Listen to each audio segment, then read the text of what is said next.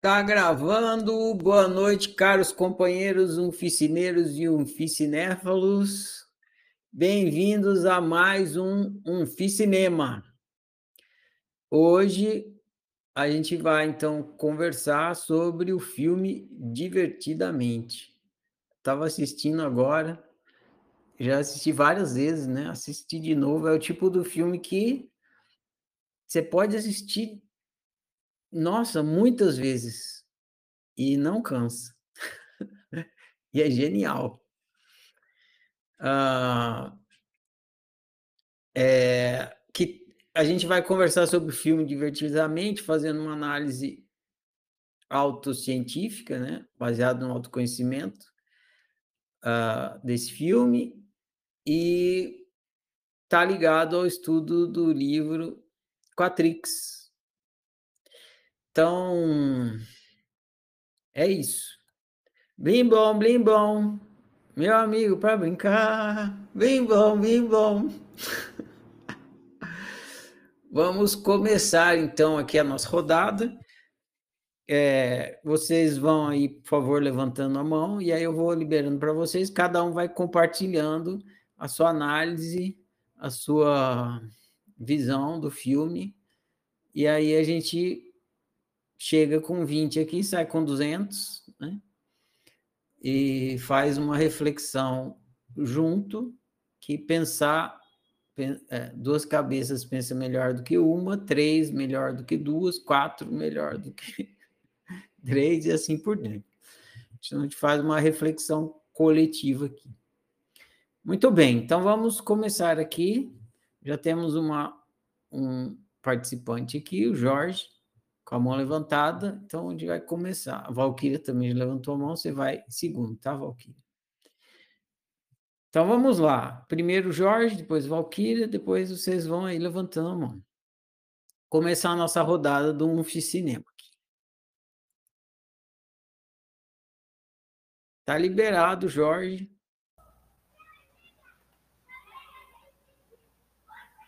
Boa noite. Muito boa noite, Me senhor Jorge. aqui.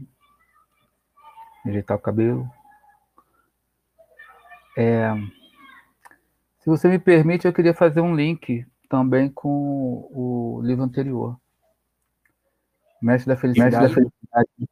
Está permitido, sim, claro. Está tudo ligado na Porque, fase é, Vai lá. Porque ali uh, uh, a história né, mostra um, um embate, primeiramente, entre a alegria e a tristeza. E é curioso porque quando você pega cinco, os cinco personagens, né, você tem a alegria como emoção agradável, o resto é tudo emoção desagradável. E todos eles são super importantes, né? Mas a história mesmo tem essa questão de mostrar a importância da tristeza. Porque é uma coisa que ninguém quer, né? Tanto que a bonequinha é azul e tem o blue, né, que é associado à depressão e tal.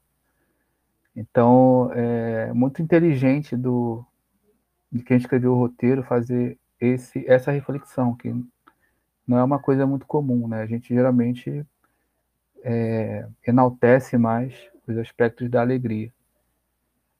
Então, eu associei com o Mestre da Felicidade por isso, porque mostra a importância da, do, do, da emoção desagradável não só da tristeza, como das outras também, que é o nojo, que é o medo e a raiva. Mas é curioso como se coloca também é, onde estão as outras emoções agradáveis, né? Não tem, só tem a alegria.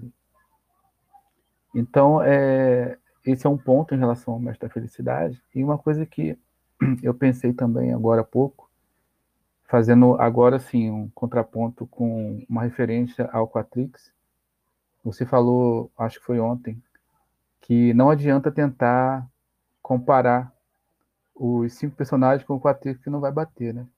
Eu fiquei pensando, fazendo umas, umas referências assim, e eu pensei o seguinte: ali são emoções, né? Isso está bem claro. Mas o quem criou os personagens deu raciocínio para esses personagens. Então, cada um deles ali tem um pouco de intelectual e tem um pouco de é, afetivo. Por quê? Porque eles estão é, são emoções, emoções não raciocinam. Emoções são simplesmente sentimentos, é, sentimentos não, sensações, né? Sentimento é outra coisa. E aí une, por isso que eu fiz essa, essa ligação, porque une os cinco personagens ao Quatrix. Quando, sem querer querendo, o, o roteirista ele deu aos, aos protagonistas ali, aos bonequinhos, a, a capacidade de ter intelectualidade, ter o aspecto intelectual e o aspecto afetivo, quando eles decidem fazer coisas, eles elaboram, eles qualificam, né? Então, se eles fossem só emoções, eles não, não fariam nada. Mas como é tudo uma didática, né? E ali ninguém vai ficar, ah, não pode e tal. Mas é curioso isso, né? E outra coisa que tem muito a ver, que a gente conversou sobre o Quatrix, é que a importância que se dá também à questão das memórias. Né? Toda a problemática ali é o quê? É a, a tristeza encostar nas memórias e fazer e contaminar essas memórias. Né? E se isso fosse deixado, né, se a alegria não conseguisse deter, a menina entraria num estado depressivo, porque tudo que ela lembrasse estaria contaminado com o sentimento de tristeza. E tem um momento que a Riley, né, que ela foge, e aí a ideia da alegria é tipo, eu não vou servir nesse momento. Aí vem, né, lá o mestre da felicidade. Nesse momento ela precisa de relembrar os momentos com, com os pais, mas relembrar o, a, a besteira que ela está fazendo, então de forma triste, né? Poxa, aqueles momentos que eu passei com, meu pai, com meus pais, eu estou jogando no lixo, né? Ou eu sei lá, uma forma de se arrepender através dessas memórias. Se fossem memórias alegres, de repente não teria o mesmo efeito, mas e naquele momento não faria um efeito. Então, é, nesse momento mostra a importância da tristeza para trazer reflexões, né, no momento em que ela estava sem as outras emoções funcionando bem. O, e quando foi deixado também no comando da, da raiva, do medo e do nojinho, né, eles fizeram um monte de besteiras. Mas, apesar de que eles foram essenciais para manter ela, é, em algum momento ali, manter a integridade dela. Então, eu acho que o filme ele trabalha muito bem com essa questão de cada emoção tem a sua, a, a sua função, né? E toda vez que um se sobrepõe, vai dar ruim, né? Vai dar merda. Então você vê quando a raiva se sobrepõe, quando o nojinho se sobrepõe, quando a alegria se sobrepõe, é, as coisas não, não se encaminham muito bem. Então é, eu achei bem legal isso aí. É engraçado que eu estava lendo uma reportagem agora há pouco, e ao início da reportagem a pessoa bota assim: é, Você já pensou nas vozezinhas que você escuta na sua cabeça te mandando fazer algo? Né? E aí eu pensei: bom, no desenho tudo bem, mas as emoções elas não falam, né? Não, quem fala é, é, o raciocínio, né? É o pensamento ali. Aí sim, aquela, aí entraria no outro livro que são os eus, né? São os vários eus falando. Não exatamente as emoções. As emoções são sensações que você vai precisar interpretar, aí sim, através do raciocínio. Então eu encrenquei ali a, quando a, a, moça da reportagem fala, ah, são vozes, vozezinhas que você escuta. As emoções elas não falam não falam português, elas falam emocionês, ou como você diz lá, sofrimentês. Então, eu achei legal é, refletir sobre isso também. Deixa eu ver o que mais que eu anotei aqui. Basicamente isso, essa, essa coisa de dar raciocínio e afetividade para as emoções, para mim encaixou perfeitamente com, com o Quatrix. Né? Já que a gente está falando é, de questões, eu acho que isso foi conversado hoje na Lousa, né? Perguntaram sobre pensamento e tal. E aí, quando você pensa em é, físico e sensorial, tem muito a ver com essa questão do, do, do instinto, né, do, do, prazer e tal. E instinto e prazer eles não pensam, né? Eles simplesmente são, simplesmente acontecem. E aí vem o, o, o, o intelectual e o afetivo para qualificar e definir. Então aí sim entra o pensamento é, fazendo conjunturas, fazendo elucubrações, tentando lidar com essas questões que são mais básicas, que são mais instintivas, tipo prazeres e desprazeres e, instinto. Né? Então, pelo menos eu estou entendendo dessa forma. E é isso, por enquanto. Bom demais, Jorge. Valeu. Boas observações aí para a gente começar muito bem aqui o nosso oficinema. Muito bem. Então, Jorge abriu aqui hoje, fez a abertura. Vamos aqui para mais um compartilhador aqui. A Valquíria. Depois você, tá, Natália? Que a Valquíria tinha levantado a mão primeiro. Então vamos lá. Tá liberado, Valquíria.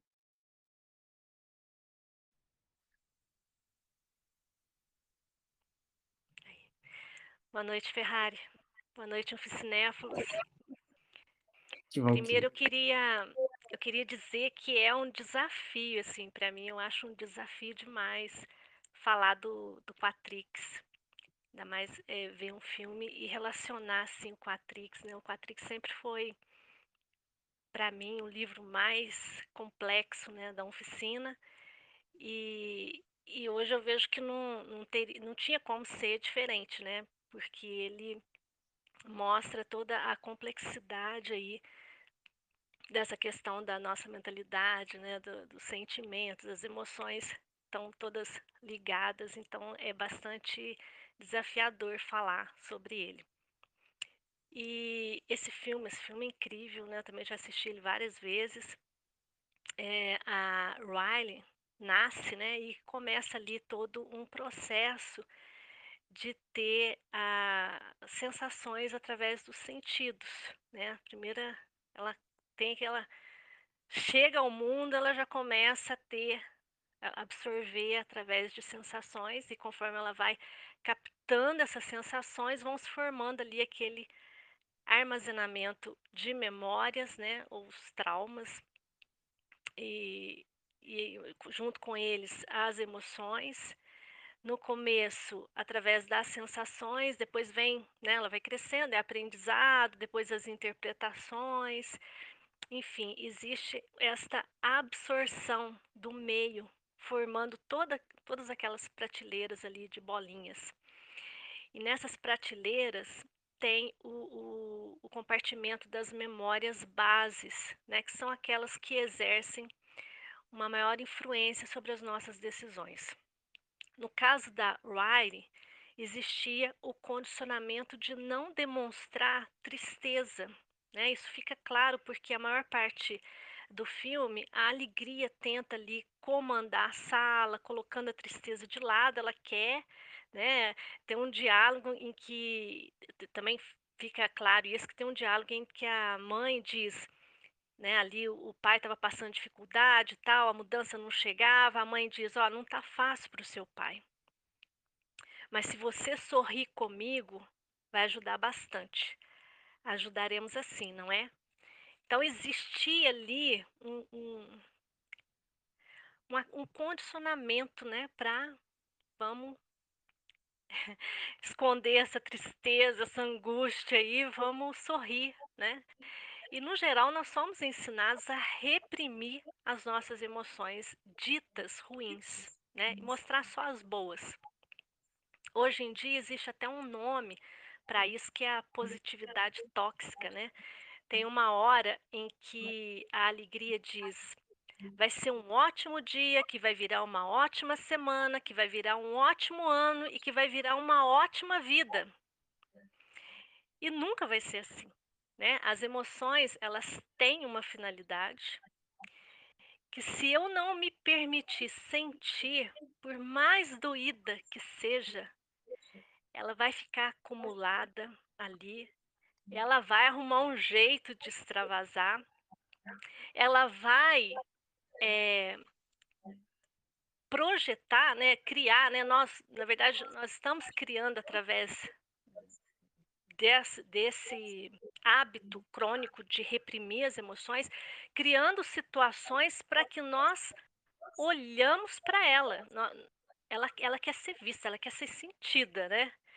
E quanto mais a gente vai escondendo, colocando por baixo do, do tapete, mais situações nós vamos criando para que a gente olhe para ela.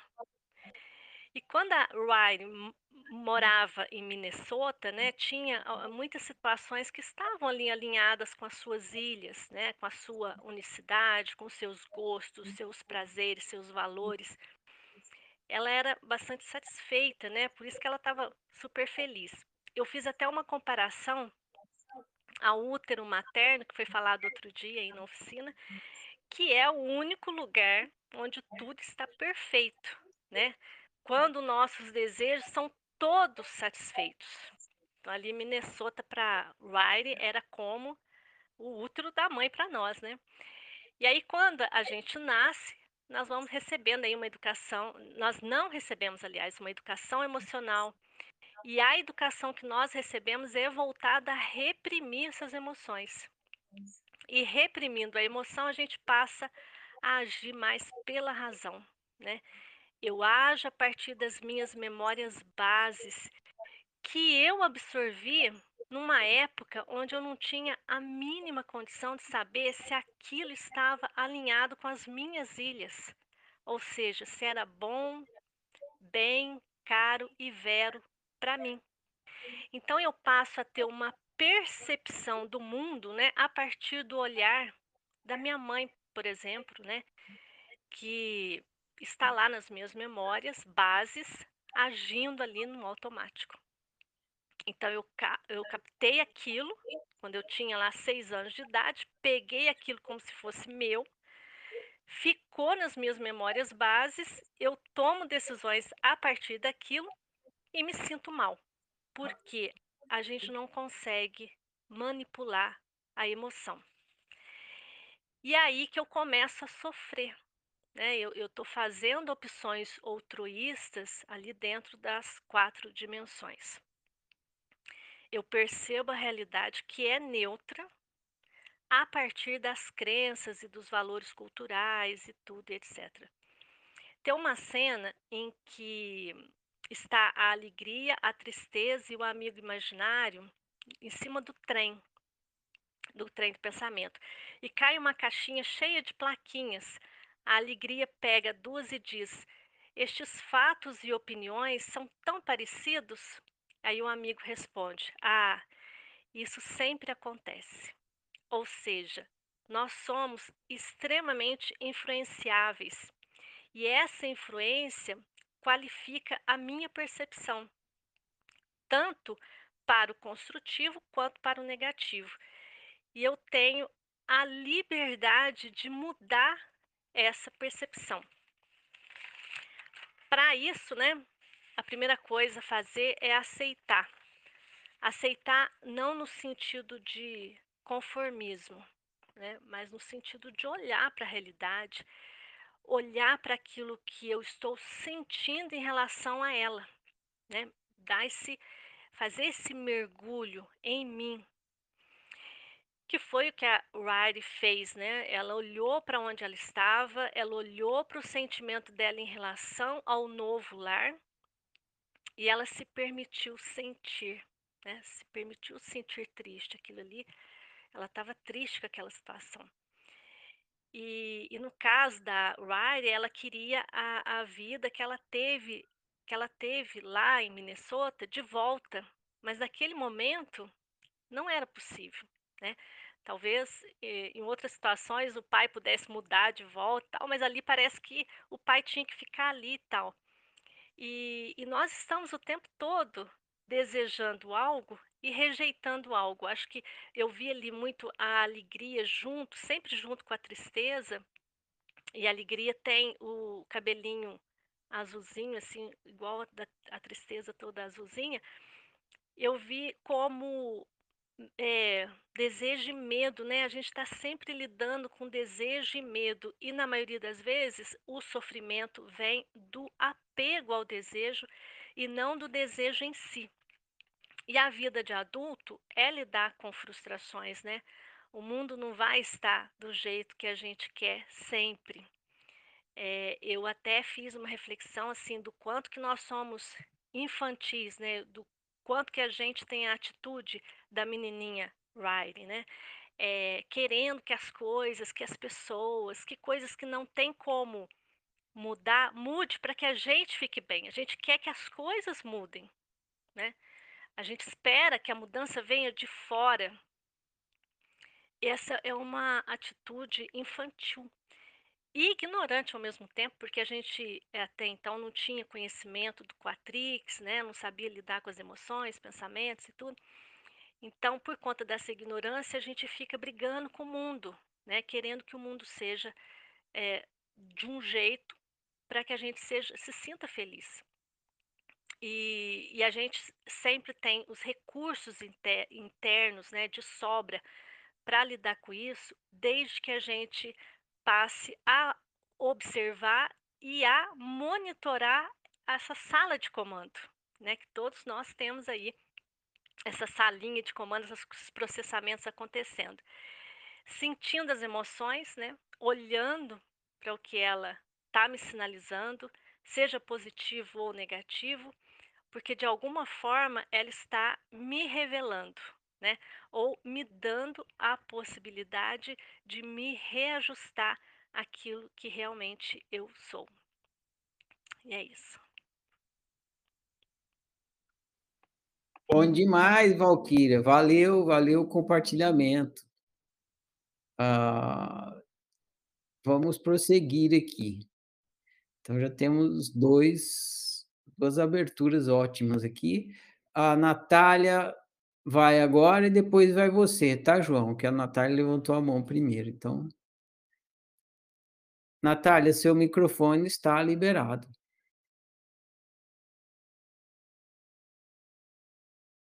Aê! Oi. Natália de Bardo. Alguém leve dois aqui. Eu vou, eu vou coisa aí na tela e vocês fiquem à vontade. Pronto. Beleza. Primeiro eu começo.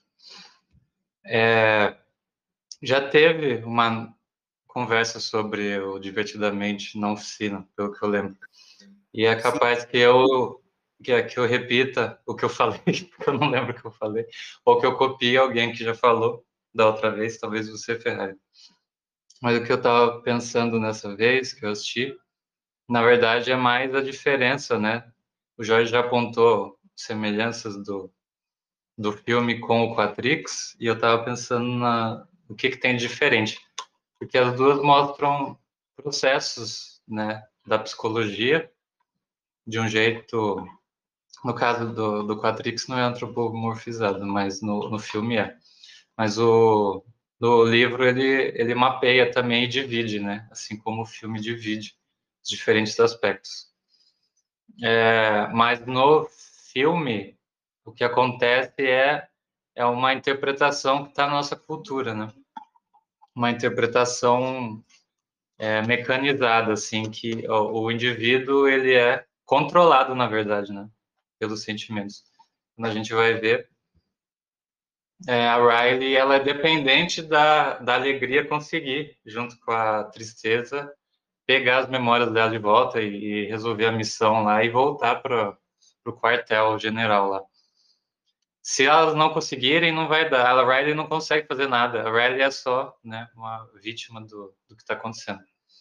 E, e elas são. Então, as emoções são quem quem causa o comportamento do, do ser humano. E, e é uma, uma visão bastante né, de acordo com, com o que a ciência está, no momento, é, investigando. Agora, no Quatrix, não é, não, ele não fala só de emoções, né? ele fala de dimensões de desejo e as emoções elas surgem de acordo com essas dimensões. Então, ele vai mais fundo e é mais abrangente, né? E no livro, no, na oficina em geral, a gente tem a noção da, do arbítrio. Então, a pessoa, ela consegue, é, ela que tem que, na verdade, né, tem que agir. E, e o Quatrix é uma bússola, assim como as emoções, elas são mensageiras de alguma coisa, elas são indícios, né, da nossa vontade, e a gente tem que ler eu queria, então, essa minha reflexão de hoje é sobre, é, eu queria apontar para essa diferença. Eu acho, eu tenho a impressão que você falou disso, Ferrari, da outra vez. Você quer falar alguma coisa? Está muito bem observado, é isso mesmo. Não, o arbítrio não aparece lá naquela torre de comando. As próprias emoções que, de, que operam a mesa de controle, né? Então, uhum. fica, fica com essa ideia de que a, perde a ideia de que a emoção é um GPS e, e passa a ideia de que a emoção é o motorista. E o é, arbítrio é. é justamente o oposto. A emoção é o GPS que dá a dica, mas ele não.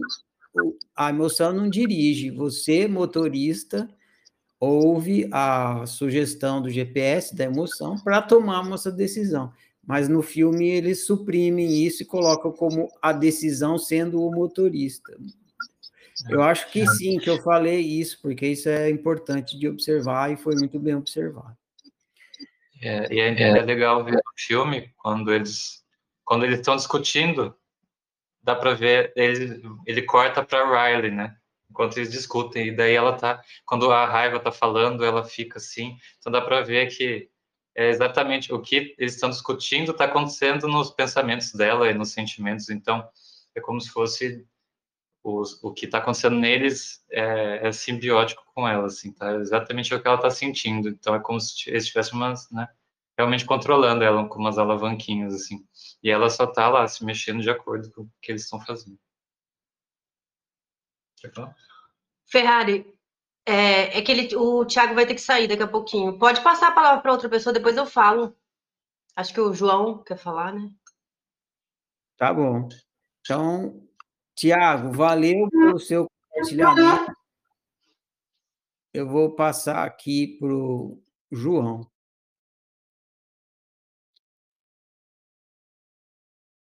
Olha eu aqui.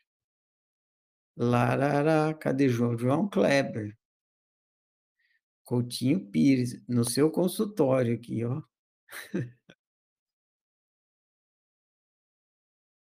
Tá liberado, João. Pode subir aí e falar. Isso. É, não estou no consultório, não. Tá me ouvindo aí? Alô, alô?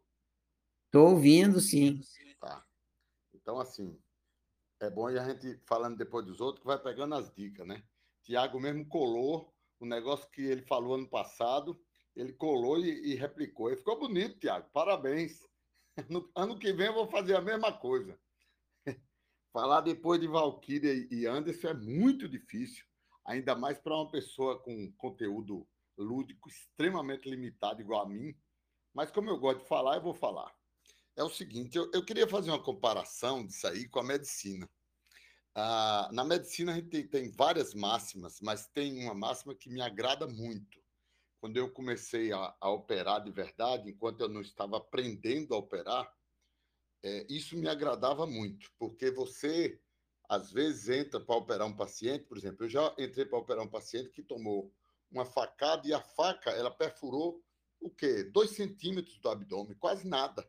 Mas esses dois centímetros foram terríveis. Ele conseguiu perfurar pulmão, perfurar, perfurar o fígado, e foi quase seis horas de cirurgia, porque não parava de sangrar. Então, a máxima diz assim: é, quando você achar a coisa muito simples, tome muito cuidado, porque o negócio pode estar muito complicado, muito feio. Essa cirurgia eu não esqueço jamais. Só que a, a máxima, ela também ela vira de cabeça para baixo. Quando o quadro aparecer extremamente. Você está me ouvindo aí, não? Alô? Sim, eu estou te ouvindo, sim. Eu fechei o microfone para mudar a microfonia. Ok. Então, a máxima ela também vira de cabeça para baixo. Quando um quadro clínico, a cirurgia, seja lá o que for, parecer muito difícil, vá leve, porque pode isso aí pode não ser tão grande. Uma vez eu, eu, eu operei um, um paciente que ele tinha na tomografia um dos maiores cálculos do mundo. Inclusive veio aqui jornal de fora, do, da, da Áustria, tudo que é lugar, bater a foto dessa pedra. Mas a cirurgia em si eu fiz em 16 minutos, uma cirurgia que na tomografia seria de 8, 10 horas, precisaria de UTI o paciente e tal. E eu fiz aqui em 17, 18 minutos, não lembro. Mas o que é que eu quero trazer aqui? É, o livro, o Quatrix, quando eu li a primeira vez, eu, a primeira coisa é o seguinte: me permita fazer essa comparação. Quando eu fui fazer prova de residência para ser urologista, tinha uma prova que tinham 38 questões e tinham 52 médicos concorrendo e só tinham duas vagas. Aí o que é que eu fiz? Eu comecei a estudar, mas tinha alguns assuntos que me era muito difícil ler, até para aprender. Eu falei, não vou estudar isso aqui e vou estudar o que eu entendo. Vou, eh, o que eu entendo, eu vou dedicar mais tempo. Quando eu li o Quatrix a primeira vez, eu falei, opa, primeira e única, esse aqui eu não leio mais nunca. Eu não entendi nada. Mas não foi um pouquinho, eu não entendi nada, nada. Eu falei, o, o, o, o Ferrari tá maluco, hum, tomou umas, chupou ayahuasca, ou cheirou, não sei como é o nome disso, escreveu essa zorra e quer que os outros entendam. Ainda passa de sabido, de inteligente. Falei, vou nada, vou cair nessa armadilha dele, não. Aí eu falei, eu vou ler só mais uma vez. Aí me lembrei dessa máxima. Tudo que é complicado demais tem lá no cerne uma facilidade, uma coisa que não é tão difícil. E aí, minha conversa com você hoje à noite, me, e a Valkyrie acabou de sedimentar isso, me mostra que, na verdade, é muito fácil. Até ler esse livro tá fácil, porque a direção é única. Eu fui olhar essa bússola aqui de novo, que aparentemente tem quatro lugares, não tem. É um lugar só.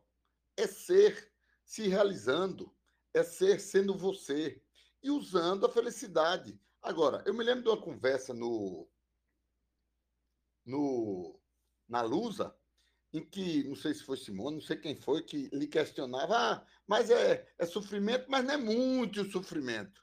Aí você diz, não, mas não tem isso de muito ou pouco. Às vezes raiva, é, ódio, nojo, seja lá o que for. Gente, isso tudo está apontando para um só lugar. Aí, opa, entendi. Então, aqui na conversa de hoje, na, luz, na Lusa, você me mostrou, João, você já percebeu que você está sempre atribuindo tudo aos outros? Ou seja, você não tem culpa de nada.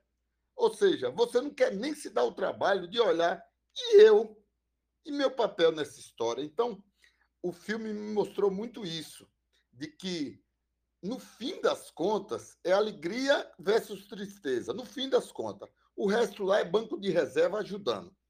Mas no fim das contas, não é nem alegria contra tristeza, é alegria.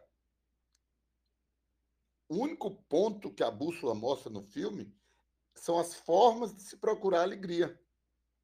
Quando a mãe diz, vamos, seu pai está com dificuldade, mas vamos sorrir, alegria. O outro lado é a dificuldade. Qual é o inverso? Você mostrou isso no último livro. Qual é o inverso? Vira de cabeça para baixo. Medo é o inverso de desejo. Então, está muito claro. O Quatrix, para mim, encaixa muito bem aqui.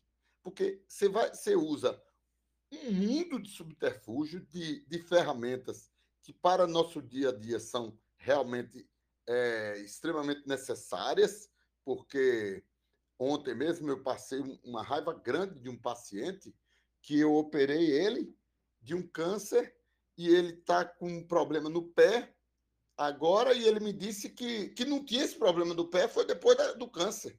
Rapaz, eu falei, mas que desgraça eu faço com esse cara aqui agora? A cirurgia é tão difícil.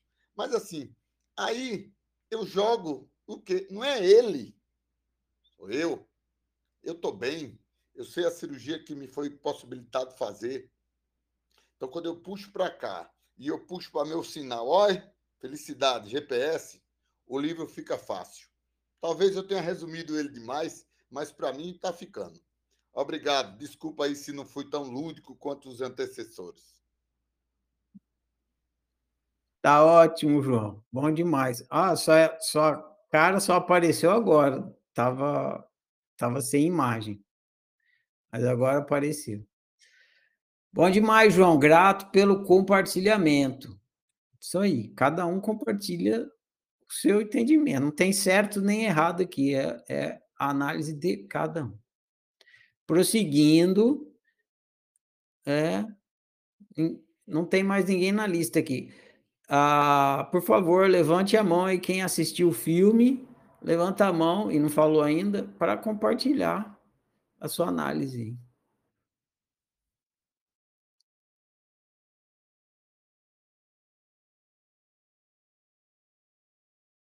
Bora lá, gente. Levanta a mãozinha, é só apertar no microfone aí que a mãozinha azul aparece.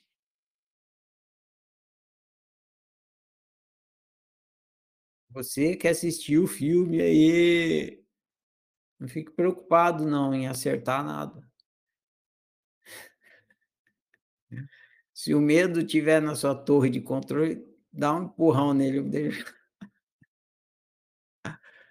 deixa outro pegar.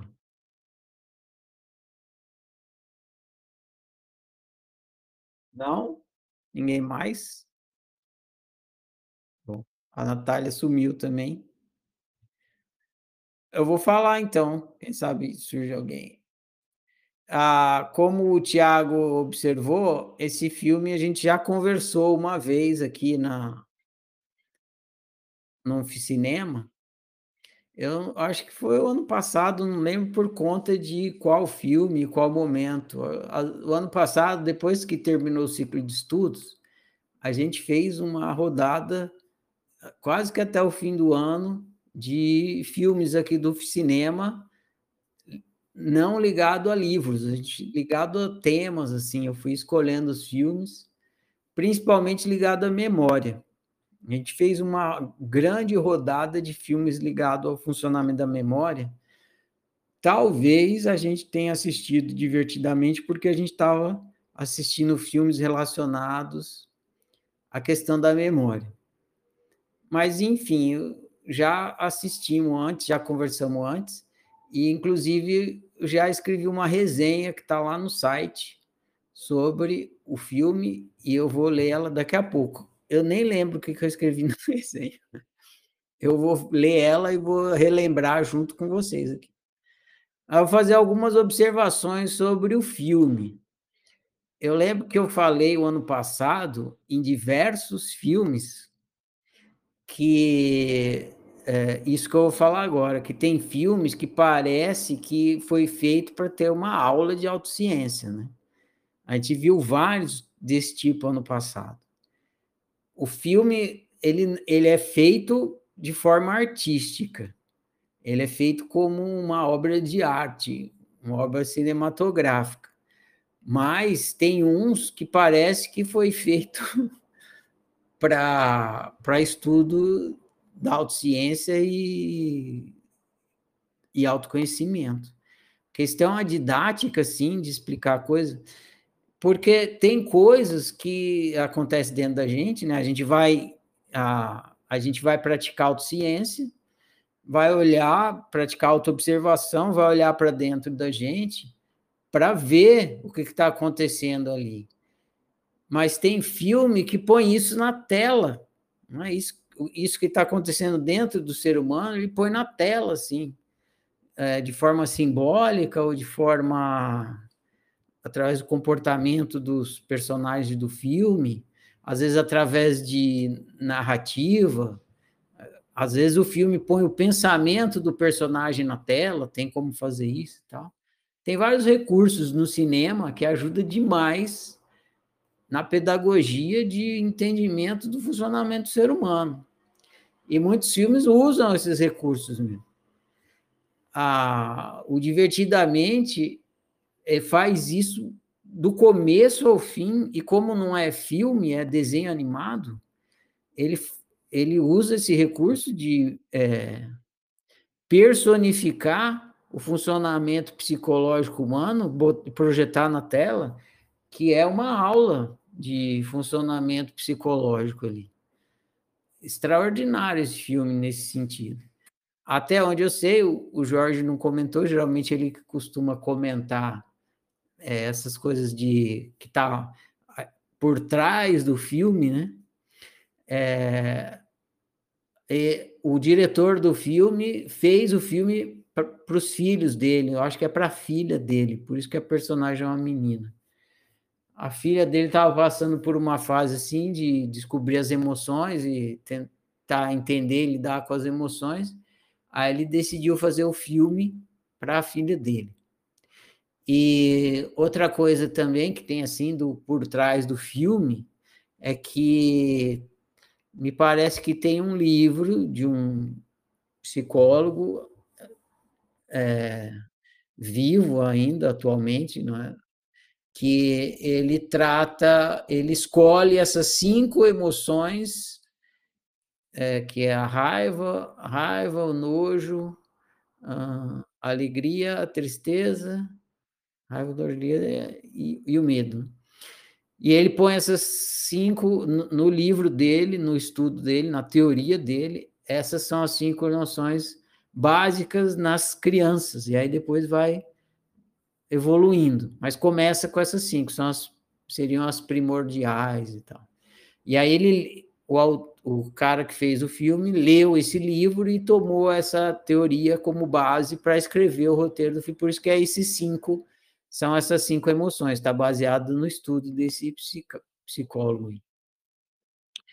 É... E, e o capricho que o cara com que o cara faz o filme, antes de começar, antes de entrar o letreiro do filme, já é um espetáculo, porque olha só, começa, o filme começa, tem tanto detalhe, né? Você vai na primeira vez que você assiste, você não percebe. E se e na, se você assistir uma segunda vez, você vai perceber muito mais. E se você assistir com a intenção de prestar atenção nos detalhes, para ver o as, as informações sobre o funcionamento psicológico que estão sendo passadas ali, você vai ver cada detalhe. Fala, nossa, olha só como que o cara passou essa informação em cada detalhezinho, assim. Né? No começo do filme, é, quando nasce, ela, a primeira pergunta que ele faz no filme é que a alegria começa a alegria falando, e a alegria fala assim: Você alguma coisa assim, não lembro exatamente a frase, mas é você já não gostaria de saber o que acontece dentro da cabeça de uma pessoa? Mais ou menos isso. Olha que sensacional. Você não gostaria de saber o que acontece dentro de, da cabeça de uma pessoa? É como se fosse a consciência, né, falando. Só que é a alegria falando. Aí ela fala assim: Eu sei eu sei o que acontece dentro da cabeça de uma pessoa, a, a Ridley. E aí com, você começa a entender que ela é uma pessoa que né, é um, um, elemento psicológico que mora dentro da cabeça da, da menina e por isso que ela sabe. E aí mostra um nenenzinho. E aí o nenenzinho tá lá, paradinho assim.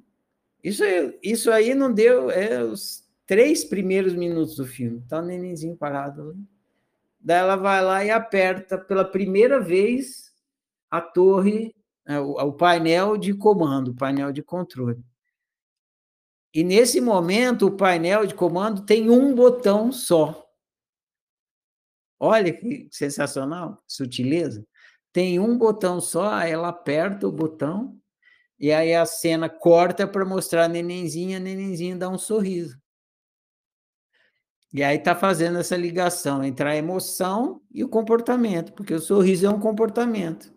E por trás desse comportamento tem aquela emoção de alegria que ela está sentindo, porque foi a alegria que apertou o botão.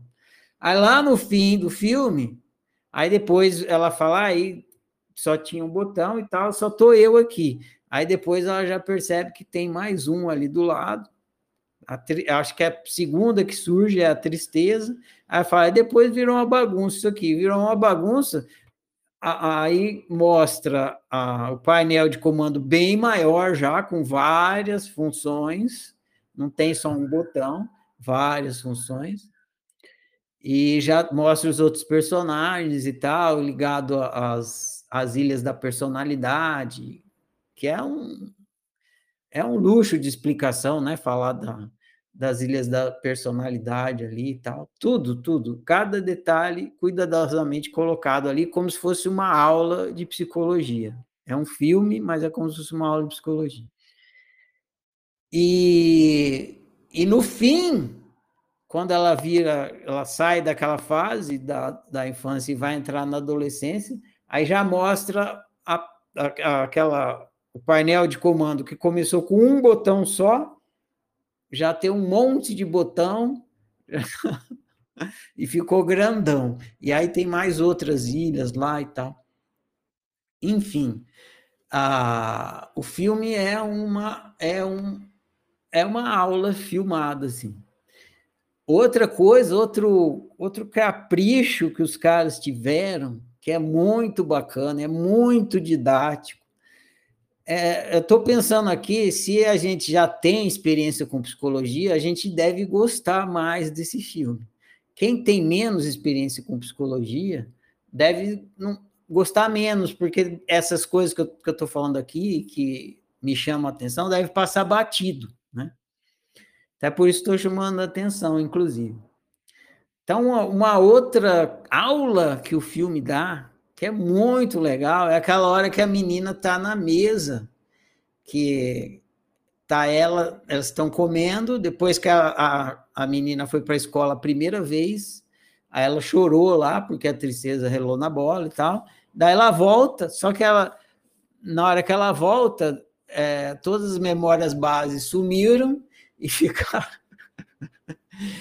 e ficaram só na. E a, a, a alegria foi lá para o abismo lá, e ficou só o nojinho, o nojo, a, a raiva e o medo. E, então não tem mais alegria nem a tristeza. As alegrias surgiram e eles estão almoçando lá na, na mesa, eles têm que simular a alegria. Isso já é muito legal, porque às vezes a gente simula alegria, né? A gente está com raiva e simula alegria. E, e olha que detalhe, e ele não, não engana, não dá para passar. Como é que a raiva vai simular alegria? Você está morrendo de raiva e você tem que fingir que você está contente, que você está feliz com a coisa. Sai aquela raiva, tem um nome para isso aí, né? Eu esqueci. Mas sai aquela raiva irônica, né? Sai aquela raiva atravessada que não tem cara de raiva. Aí todo mundo ali, os pais percebem. E, e, e, a, e, e Nessa hora tem o pai, tá o pai, a mãe e a filha comendo. E aí o filme mostra o que está acontecendo na cabeça dos três. Isso é sensacional. Isso é sensacional. Isso é uma aula de psicologia, é uma aula de Quatrix. Por quê? Porque ela é uma, é uma aula de Quatrix em relação à convivência porque o filme está mostrando que cada um tem um Quatrix diferente, então, dentro da cabeça de cada um. Isso era só três, mas imagina, a gente vive num planeta com 8 milhões, são 8 milhões daquelas coisas lá, cada um com uma torre de comando diferente, e as emoções, como a emoção de um desperta a emoção do outro, que volta para o um, que vai para o outro e volta para o um, e fica essa, essa, essa cadeia de influência de, de, do comportamento de um despertando a emoção no outro e assim por diante. E aí isso vai gerando a convivência. E se isso acontece, agora falando de autoconhecimento, e se isso acontece sem a lucidez, sem a nossa lucidez de que isso está acontecendo na gente, vai, vai gerar boa convivência. Agora, se é nos, do, nos dois, nos três, né, numa convivência é você com alguém. Então, você ignora o que está acontecendo em você, no seu Quatrix, na sua torre de comando, no seu GPS. O outro ignora, e o que está acontecendo em um está influenciando o outro, e, e isso está acontecendo sem nenhuma lucidez, não tem como ter boa convivência. E o filme vai assim, dando essas aulas em cada pequenino detalhe de psicologia as memórias que vêm, que ficam ali, as memórias bases, as outras memórias que são formadas, a associação da memória com a emoção. Eu falei isso muito ontem, né? É, que, que emoção é significado, é, é, no que a gente estudou lá na, na realidade multimídia, o que é uma crença? É uma associação entre significante e significado. Então, aquela cena que está na bola é simplesmente significante. Só que a bola tem uma cor. A cor é o significado. Então é a crença, é a junção do significante com o significado que cria a crença. Então aquelas bolas são bolinhas de crenças, de, é, é a memória, mas é uma memória com cor. Por quê? Porque é, é a, o que está associado àquela memória, que dá significado. E aí, quando a tristeza rela, ela muda o significado do significante, ela não consegue mudar o significante, mas ela muda o significado do significante porque o significado está é, tá associado, então ela muda a cor da bola. Então, são, nossa, cada mínimo detalhe expressando, dando uma aula do funcionamento psicológico humano. E quando a gente entende o funcionamento psicológico, acho que a gente assiste o filme e fala: nossa, olha que simbolismo perfeito para expressar, por exemplo, o funcionamento do sistema de crença, o funcionamento da, da lembrança, o funcionamento da personalidade. Sensacional. Bom, eu que, queria destacar isso antes de ler a minha resenha aqui para se vocês para recomendar vocês assistirem de novo e assistirem assim, né? Percebendo que cada coisinha ali está simbolizando alguma coisa que acontece em você, mas está projetado ali simbolicamente numa tela. Aí você vai curtir muito mais o filme. Para quem não assistiu ainda, quando assistir também ter é, esse, esse meu aconselhamento aqui na forma de assistir. Ah, eu recomendei esse livro, esse filme, né? Associei esse filme ao livro Quatrix, mas ele poderia também estar associado a esse agora da semana que está entrando, a Casa da Razão Humana. E na Casa Razão Humana, inclusive, eu também personifiquei as emoções. Só que a, perso a personificação que eu fiz é diferente da que está no livro, no filme Divertidamente. Mas ali o filme está mostrando o funcionamento das emoções ali no comportamento humano, né? E no Quatrix é isso que a gente é, estudou. Então eu relacionei esse filme para a gente refletir e, e visualizar é, refletir e começar a visualizar dentro da gente nosso próprio funcionamento psicológico, das emoções, a relação das emoções com o nosso comportamento, tudo mais.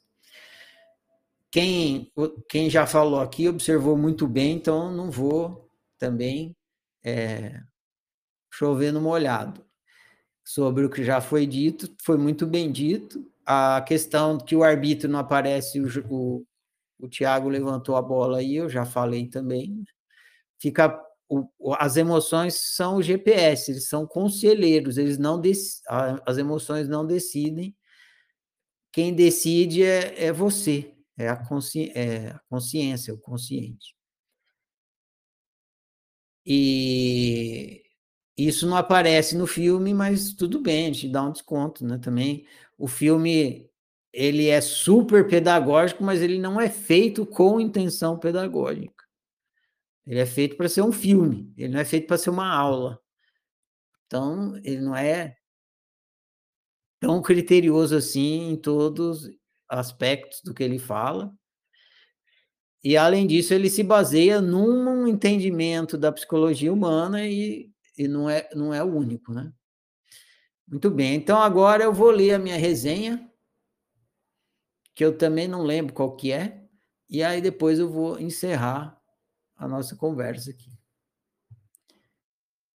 A minha resenha tem o título de Sistema Operacional Humano. Divertidamente, Sistema Operacional Humano. Você usa o computador e tudo funciona ordenadamente. Você movimenta o mouse pela tela, abre e fecha pastas, clica nos ícones e as coisas acontecem no seu computador. Porém, raramente você se dá conta que tudo que você faz no computador só é possível devido ao sistema operacional do computador, popularmente conhecido como Windows. O Windows é o mais famoso, né? Tem o iOS da Apple e tal, tem o Linux, mas o Windows é o mais popular. E por que você não se dá conta disso? Por que você não se dá conta do sistema operacional do computador? Por que você não se dá conta do Windows? Porque o Windows é invisível. o que você vê na tela do computador não é o Windows. É o resultado do funcionamento do Windows. O Windows mesmo é um programa invisível que está por trás do que você está vendo na tela do computador. Seres humanos são bons, são bons para lidar com coisas visíveis. Mas como lidar com coisas invisíveis? A força da gravidade, por exemplo, é uma força invisível. Todas as coisas caem, evidentemente caem. Mas por que caem? Qual é a mão invisível que empurra tudo para baixo? E se é invisível, como torná-la visível? O ser humano tem um truque mágico para transformar o invisível em visível. Esse truque se chama imaginação.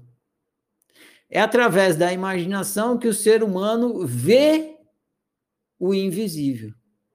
Não tal como é, mas tal como consegue imaginar. Isaac Newton imaginou o teorema, um teorema para visualizar a força invisível da gravidade. Sigmund Freud imaginou a psicanálise para visualizar o funcionamento invisível da psique humana. Físicos imaginam o Big Bang para visualizar a criação do universo. Profetas imaginam Deus para visualizar a mesma criação do universo os produtores do filme Divertidamente imaginaram os personagens e os cenários do filme Divertidamente para projetar na tela o invisível que acontece dentro de você. Essa é a mágica do filme Divertidamente. O filme torna visível o invisível sistema operacional humano Através da imaginação oferecida no filme, você vê suas emoções, seus sentimentos, sua memória, suas personalidades, seus pensamentos e etc. Se a imaginação oferecida pelos produtores do filme divertidamente corresponde de fato ao funcionamento psicológico humano, cabe a você verificar através da prática da autoobservação, assim como cabe a você verificar também todas as outras ofertas imaginárias disponíveis na cultura humana. Mas a oferta dos produtores do filme Divertidamente é uma oferta bastante ilustrativa, principalmente para quem é totalmente leigo na prática de autoobservação. Quanto, aos detalhes dessa oferta, dá para escrever muitos parágrafos. Ó, já tinha observado o que eu falei aqui no começo. Quanto aos detalhes dessa oferta, dá para escrever muitos parágrafos, mas são muitos e esse texto ficaria gigantesco. Então, paro por aqui e lhe convido a assistir divertidamente dentro de si mesmo, praticando autoobservação. Boa sessão. Fim da minha resenha. Bacana, né? Não lembrava de nada disso aqui. Voltou a bolinha da crônica da resenha. Voltou, projetou. Então é isso, meus caros. É, agradeço demais a colaboração de vocês que assistem e vêm aqui compartilhar, firme aqui no cinema, compartilhando a análise de vocês. Eu adoro ouvir a análise de vocês. Esse foi, o meu, foi apenas o meu compartilhamento. Né? Agradeço quem veio aqui é, assistir e prestigiar. Né? É, quem não assistiu o filme, corre lá e assiste. Não, imperdível. Quem já assistiu e acha que é uma boa assistir de novo, assiste de novo. E terça-feira que vem voltamos para o Oficinema com mais um filme e mais uma rodada de análise do próximo filme. Será então relacionado ao filme, ao livro Caso da Razão Humana, que o que deve deve ser uma conversa similar ao que a gente teve hoje. Bom demais. É... Boa noite a todos. Prossigamos.